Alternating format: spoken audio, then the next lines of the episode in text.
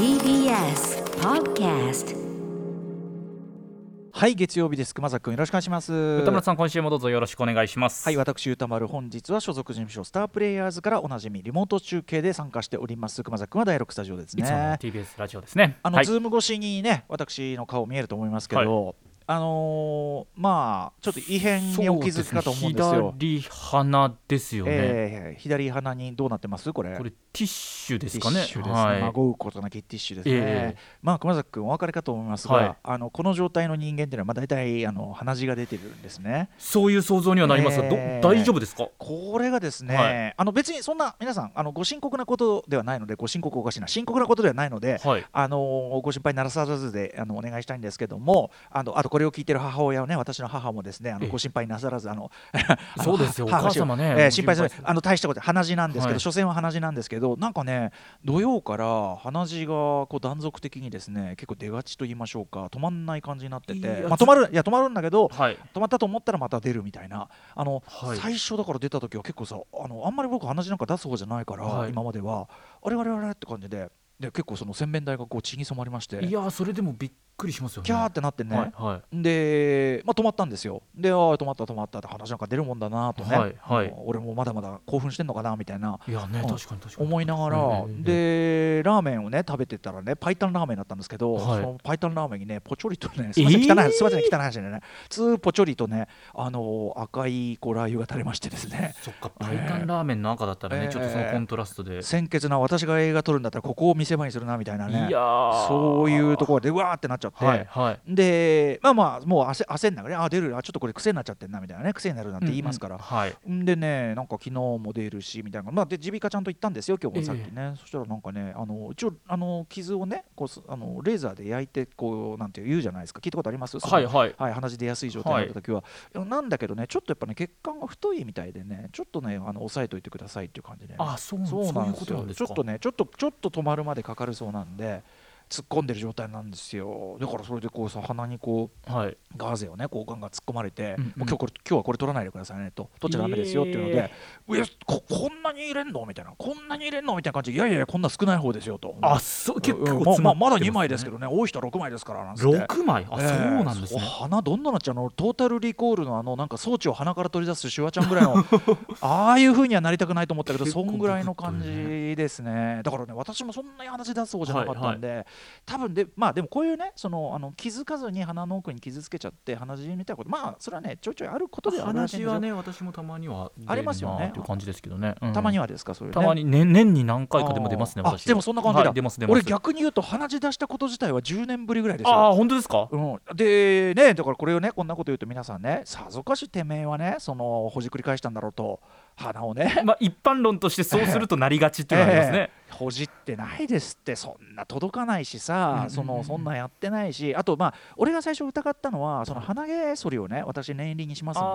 でその装置をねやりすぎたかと思ったんだけどいやいやいやそんな奥までやってねえよと。むしろ俺は最近そのあのウイルス防止のためにもですねまあそれ役に立つか知りませんけど、はい。やっぱ奥の鼻毛はそっちゃまずいなと思ってやっぱり僕入り口周辺にこれあー整えそういうことか。えー、めておりますんで、そんなはずもないだろうみたいな、まあ、だからこういうことは起こるんです、それはね。うん、これ話しにくさとか大丈夫ですか？話しにくいし、うんうん。あのー話しにくいし、あとそのやっぱ息苦しいからさ、鼻の半分さ、そうですよね確かに。そうなんですよ、だからその息苦しいななんてことを意識しだすと、もう途端になんていうの、あ苦しい苦しい苦しい、これだから息継ぎとかもねうん。大変ですよね。そうそう。だしちょっとその場合によってはですよこうやって勢い余って話してると、はい。こうすずずずっとね勢い余っていろんな汁が体内の汁がバーッとこうで、でも体内の汁が私もできりますとね、はい。えーもうなんかしょぼぼんってこう梅干しみたいになっても困りますから、えーそうなるなる前に私はその汁を抑えますんで、はいはい。あのその間は今日は幸いにもゲストの方々気心知れた皆さんが多いですからそうですね。えーおなじみのあ皆さんが。もうこれはもう熊崎君にお任せといった本当にでも歌丸さん心配ですよ、はいそういやいやでもでもそれ絵面的には単に鼻にティッシュを突っ込んだ男なんでね、ままあまあとこれはありがたいことに幸いなことにねあのマスクの時代じゃないですか。これが良かったね、うん、外歩くときに別に目立別つわけじゃない別段そんなふざけた野郎だってことにもなりませんし。あレッドマンの真似だなんで そんなことをねレッドマンというラッパーがいるんです、はいはい。90年代を主に活躍したレッドマンというラッパーがあのなんかね写真で鼻にティッシュ詰めててみんなあなんだろうって思ったら、まあ、鼻炎なんですって。で、日本にあのなんかこう来た時はい。にやっぱキッズがねレッドマンのファンが鼻にティッシュ詰めてこうやってわーいなんて言ったら、ええ。あいつら俺鼻炎だからしてんのにね鼻ティッシュで日本のキッズが来て笑ったぜみたいなことをインタビューで言ってて、そういうこと言わないでよと。そのね滑稽かもしんないけどリスペクトあそうだよ。憧れてやってるの、うんうんうんうん。そう意地悪なこと嫌ですねと思いましたけど。だからレッドマンにははっきり言っとくけど別にこれあんたオマージュないからね。そういうことじゃない。ねあそれ全然違えからって。もう鼻血が止まんねえからであって。別にそれこれはもう俺のオリジナルだからさこれは別に。俺はもう俺は俺としてここにいるだけだからさみたいなことは言っておきたいですね。えー、そんなこんなで、ははいい、あのーちょっとね、えー、なんですか、あの鼻血、鼻血っていうかね、違うんだよな、あのなんか。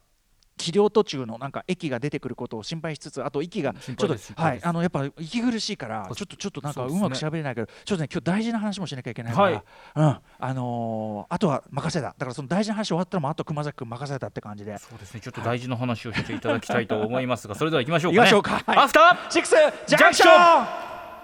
9月27日月曜日時刻は6時6分になっていますラジオでお聞きの方もラジコでお聞きの方もこんばんは TBS ラジオキーステーションにお送りするカルチャーキュレーションプログラムアフターシックスジャンクション通称アトロックはい、パーソナリティは私、ラップグループライムスターの歌丸です。本日は所属事務所スタープレイヤーズ会議室からリモートでお送りしております。そして TBS ラジオダイレクトスタジオにいるのは、月曜パートナー TBS アナウンサー熊崎和人ですはい、ということでね、えっ、と、ちょっとね、ここから先はね、この鼻に片方ティッシュを入れて、頭に酸素が行ききらない状態で話すのはなかなか、あの、厄介なというかね、話なんだけど、ちょっとデリケートな面もあるような話なんだけど、でも、はいちょっとね、いろいろ、あのー考えて、やっぱり今日話さないといけないと思いまして、話させていただきますが、えっ、と、まあ、まずはちょっとメールからご紹介しますね。これ私が読みますね。はいえーラジオネーム羊毛さんからいただきました、えーこんにちは羊毛と申します、えー KGDR、まあ、キングギドラですね。ヒップホップグループキングギドラ、えー KGDR の DJ オアシスさんがツイッター上でトランス差別発言を発信し、えー批判が高まっています。しかしいいねも200以上200件以上ついており、えーネット上で過激さを増すトランス差別を助長しかねませんと、えー歌丸さんが学級委員じゃねえぞ俺はと言っておられるのは聞いていましたが、えー同年代の日本人ヒップホップアーティストでトランス差別を公に批判している方は私の知る限り歌丸さんだけですえー私も自分のアカウントから反論ツイートを行いましたが日本語ラップの世界に長く身を置く方から、えーそのトランス差別は許さないという言葉が聞きたいですと、えー日本語ラップリスナーにもトランスはいます。私の友人もそうです、えーまあ、歌丸さんのメッセージを発してください。お願いしますという四門さんからのメールをいただきまして、はい。あのーそうなんですよね、この件、僕もちょっと知るのが、僕、あのツイッターとかやってないんで、はい。知るのがちょっと遅くなっちゃったんですけど、えーまあ、大前提として、まずトランス、まあ、トランスジェンダーですね、あの要するに、えー生まれた時のその生物学的な性別とは違う、えー性別にその生きで生きることをチョイスされてたはい。皆さんというかね、もしくはチョイスしつつある、もしくはチョイスしようとしている、そのことによって真に自分の人生を生きようとされている、はい。切実にですよ、えー皆さんの話です。えーで、まあ、僕もそのトランスジェンダーということに関してですね皆さんに関して例えばどういうことが痛みとしてあるのかとかどういう言葉に傷ついてきたのかとかどういう表現に傷ついてきたのか、えー抑圧を感じてきたのかとかあるいはどういう暴力にさらされてきたのかとかは正直最近になるまで全然分かってなかったですそれはね。はい、いろんな方から例えば鈴木みのりさんにいろいろ教わって、えーようやく知ってるあれなんで僕も人人にですねあのお前もまだ分かってないのかっつってそんな偉そうに言える立場じゃない前提でね、ただまあこの番組ではやっぱりねその学ぶことによっていろんな人の視点を知り、はい。えーで今もう世界の例えばですよ最先端のエンターテインメントっていうのは確実にそのそういう方向そういう人たちのいろんな痛みとかいろんな見方っていうのに開かれていくっていうそれによってより豊かになっていこうじゃないかという方向に進んでるわけで、はい。素晴らしいことじゃないですか。はい。うん。でまあ、当然そのカルチャーキュレーション番組文化の番組ですけどだからこそねあのそういうところ勉強は怠らない、まあ、もちろん今後も例えばうん、まあ、ジェンダーのことである、まあ、例えばセクシズム的なことで性差別に関しても、私やっぱりねその昭和のシス男性シスジェンダーというのはつまりその自分のその、えー性自認自分を生物学的なあれとあれが一致してるというねせその、はい。あれが。ということですけど。まあ、その多数派にして、まあ、男性として、まあ、どちらかという社会の中でどちらかといえばですねはっきりそのどちら抑圧するような立場でありようなねこれあるとしてですね。図らずもですよ。それ自分が意図してなくても社会の構造としてというのとして、まあ、その謙虚にとにかくあのみ耳を傾け勉強していくってもう絶対これ必須であろうとい。うふうなのね、この番組の姿勢として、つまあ、これ聞いていらっしゃる方にねあの確かにそういう番組だっていうふうに伝わってるといいなと思うんですが、もし伝わってなかったら私の力及ばずというところだけどもでその中で、まあ、こういう発言があった、まあ、細かく言うとその彼彼自身もね例えばそのトランス差別をしてるっていう意意識とか意図はないと思うんですよ。言ってることは、そのいわゆるですねセルスセルフ ID 危険視論というのがあって要するに自分で性自認を決められるっていうことになっちゃうと,、うん。と例えばそれみんなその方々のその主張ですよ。例えばそういう女性が限定されるようなその空間例えば、うん、えー、公共浴場であるとかっていうようなところにその私は女ですと勝手に言っている男が入ってきてその性暴力とかそういうことが起こるじゃないかっていうようなことを言っているんですけど。うんうんはいまあ、でもこの論理もはっきりもうパッと聞いてねあれって思う人いると思いますけどそれは性暴力をしているのは男なのではっていうね、うん、あのトランスジェンダー女性には何の責任もないことですね。っていうか、はい、あの女性に嫌がらせをしたいとか性的に何かをしたいっていう意図でトランスをするその性別移行をする人っていないと思うんですけどだそれをやるのは明らかにその、男性ですよね。はいえー、シス男性ですね、はい、おそらくね、それはね。はい、んなので、まあ、ちょっとそれは問題の論点が違うだろう。もちろん、例えばその個別のね、そういう危険性をどう防ぐかという個別の議論というのはあってもとしかるべきでしょうし女性が安心していろいろなとこ行けるというのはこれは当然あれでしょうけどもそのことをトランスジェンダーという人々にあのなんていうか席というか負わせるのは完全に筋違いですし、うん、あのというふうな今、まあ、これもパッと聞いて思われる方多いと思うんですが、うん、まあ、このセルフ ID 論みたいなことに関してはもっときちんとですね、まあ、結構ルフしてるみたいなんできちんとした反論がそれこそこれの番組はね基本的にはうひゃうひゃ言ってですねパニックフライト見たうひゃうひゃなんつって言ってる番組ですから あのちゃんとしたそういう、まあ、それこそセッション的な場でねあの取り上げられて検証されてしかるべき論かと思いますが、まあ、とにかくあの、まあ、僕 DJ ワシスさんというのはですねキングイドラのメンバーにして、はい、僕自身 DJ ワシスさんとあの3部作で曲を作ってるぐらいあの、え。一緒にやってきた仲間なわけですだいぶ最近は連絡取ってないですしあれですけどまあ、仲間だと思ってますよ、でも、なのでちょっと責任があると思ってあのこのような発言をしてます。あの、はい、オアシスの発言は本人の意図、まあ、人間が悪い人だってのはもちろん思ってないですからあの彼なりのいろんなことを考えて正義感の表れにしても間違ってるしその発言が、えー、人を直接直接的に傷つけうる発言をしているでそのいろんなそういうのに加担しちゃってるっていうのは間違いないと思うし僕はそこに関してはもうあの完全に間違ってるよオアシスっていうのはもうあの言いたいと思ってますし、はい、でねあのでこれに関してですよあの僕ももちろんその直接的にその彼の発言に僕が責任を負うわけじゃないけどそのやっぱり仲間としてやっぱ一緒に作って曲作っていくぐらいで僕もだから要するにライムスター歌丸のソロ名義だと結構代表曲の数々だったりするから、はい、うんとだしキングギターとしてもねやっぱライムスター盟友ですからそこは。あのライバルにして盟友だから今後もその仕事っていうか同じステージに立って何かするとか何かするってことはあり得る仲間なので、うん、でもでも要するにこのままだとできないなって思ったんですよ。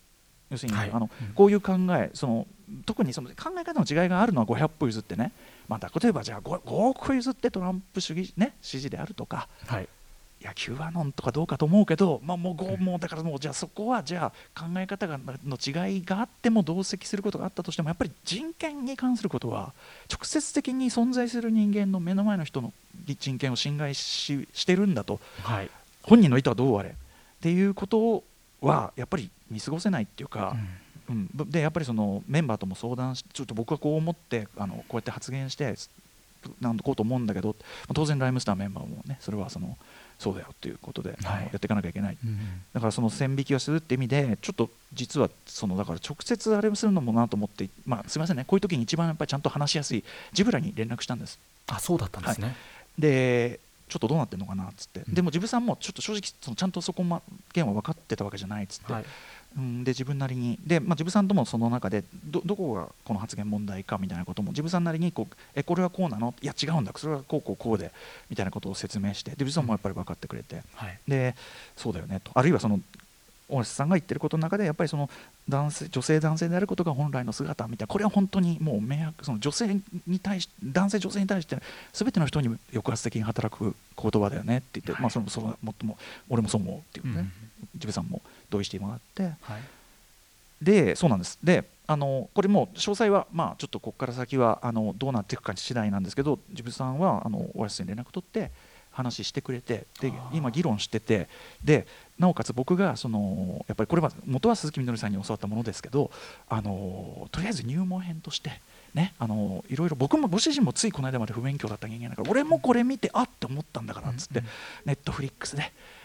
トランスジェンダーとハリウッドというね、まあ、入門編にはうってつけて要するに僕らの周りに身近にトランスジェンダーの人いないからメディアとかを参照するしかなくて、はい、いろんな偏見で醸成されるのがあるからとりあえずメディアの中でどうそれが表彰されてそれが当事者にどう受け取られてきたかそしてそれが今どこまで進歩しているかっていうことを知るっていうのはすごく大事という意味で、まあ、入門編だっつってんだけど見てみてよっつってそしたらジブさん見る。でなおかつあのオアンさんも一緒に見てで、はい、今度なんかその2人でそれ見てまたそれの先に議論をしてみようってことにもなってるみたいなんです。すごく僕今開けっぴろぎに言っちゃってますけど。そういう流れだったんですね、はい、だからちょっと分かりません、はい、ここから先どういうふうにそのオアシスさんがどの程度考えをまあ改めてくれるとかそれはもう彼の問題でもあるんで、はい、あるいはそのちゃんと訂正して謝罪してくれるところまでいくかどうかとか分かりません、うん、で僕としてはやっぱそこまでいかないとこの件は決着つかないと思うけど、でこれを今放送上で言ってることでちょっと刺激しちゃってるところもあるかもしれないけどでも僕は話ができる仲間だと信じたいというかヒップホップシーンの何ていうかな事情の力を信じたいというか、うん、進歩する力を信じたいというか、うん、僕らの世代のヒップホップやってる人間であってもね、はい、ここのとこ評判悪かったからあのー、いやその俺たち世代だってその僕だって変わったんだから。うん、で自分さんも変わった。やっぱり話しててその例えば、ね、かつてのその、うん、なんていうかな同性愛嫌悪と取られるような発言に関してはすごい反省してたし今は考え方は違うと、はい、で実際にそういう知人もできて考え方が本当に変わったんだってことも言ってくれてすっごく俺はそれ感動したし。そうだったんですね、うん、あのーなんていうかな分かんないよ。だからこれちょっとそんなにあの楽観もしてないし、はい、これを言ったことでちょっとひょっとしたらっていう懸念もあったけどただ僕はなんていうかなこういう場を持っててなんつうか今日は言わないどこうみたいなできなくてすみません。あと鼻つ鼻詰まっててちょっと思考力が鈍っててあのもう言っちゃえみたいになったんだけどそうそうなんか終わってね。だからそのちょっとこれから先どうなるか分かりませんけど好転していくことを僕はあの、まあ、願ってるしそのために最大限度努力する。その上で決着がこうなったらっていうところでなあなあには絶対しませんので例えばあのこの発言を聞いている当事者あの方で、まあ、あるいはその彼のツイートで非常にこうもしくはそのツイートをめぐるその周りの動きで傷ついたり、うん、なんならそのこれからの,、ね、その生活というのに脅威を感じられた方というのがいたとしたらそのその僕らサイドでできることはするつもりで努力しますというようなことを放送上でちょっと言いたかったかなと。いう感じですね、そんなこともあって鼻血が出たのかなって気もしますけどね。うん、考えることも、鼻血のせいにされても困ると思うんだけどね。多いと思いますし、うん、まあでもね、そうそうそうそんなこんなです。あのえー、そういうことです。あのちょっとこの件についてはね、あのそんな感じでよろしいでしょうか？すみませんね。はい、はい、あのちょっと今あの鼻水と鼻血と同時にいろんなものを出し切ってちょっと今、うん、あのいろんな形が私抜け殻になりましたんで、この後も熊崎君もう熊崎君頼りになるからな。もうオリンピックオリンピック後の熊崎君に ね勝るものなしといったところですからね。いやいやいやいやいや歌丸さん。うん。何ですか？行きましょうよ一緒にね。え？一緒に進めていきましょう。もちろんね本当体調協力はしますよ。協力はします。歌丸さんそのスタンス。でもダメだ。あんまり歌丸さん笑ったら今そうそうそう危ないかもしれない。今ね笑った瞬間にね、はい、ちょっと汁がぶって出ましたね。本当ですか、はい、感じました。リモート上の画面からはその変化っていうのは正直わからないんですけれども歌丸さんの体感で出たな。あるかもしれませんので。わかりました。鼻血ってさでもさ、はい、鼻血だぜ所詮でも、はい、出続けるとこんなに厄介かってことよね。いや私も、ね、その出続けた経験が正直ないので、うん、出て止まってまた出るみたいなことの繰り返しだったので。だからみんな本当に鼻のほじりすぎには注意しようぜ。俺じゃ俺は違うけどな。俺はそれが原因じゃないけど。私小学生の時それで結構話し出して、ね、そうですよね、うん、鼻の中の血管は非常に、えー、繊細です。という学びの時間でございました、はい、行ってみようこの後すぐはカルチャー界の気になる人物事を紹介するカルチャートークのコーナー。今日は映画監督スクリプトドクターの三宅龍太さんです。最新のおすすめ未公開映画を紹介していただきます。そして7時から日替わりでラップや DJ プレイをお送りする音楽コーナーライブやライブラップはだってライブや、D、DJ プレイをお送りするもうラップヒップホップの世界のことが頭いっぱいになっちゃって、ね、そうなんだよ、ここなんだよやっぱりさ、えー、ライブや DJ プレイをお送りする音楽コーナーライブダイレクト。今夜のアーティストはこちら洋楽アーティストの名曲をクラシックでカバーする女性4人組ユニット1966カルテット、えー、先週22日水曜日9枚目のアルバム「ダイヤモンド」をリリースということで、えー、今年のお正月以来9か月ぶり3回目の登場となります。そして7時40分頃からは新概念提唱型コーナー「イキリ言動」あなたがついやってしまったまるまるイキリな投稿を紹介していきます。8時台の特集コーナービヨンドザカルチャーこちら。今の洋楽シーンがすぐわかる。月刊ミュージックコメンタリー9月号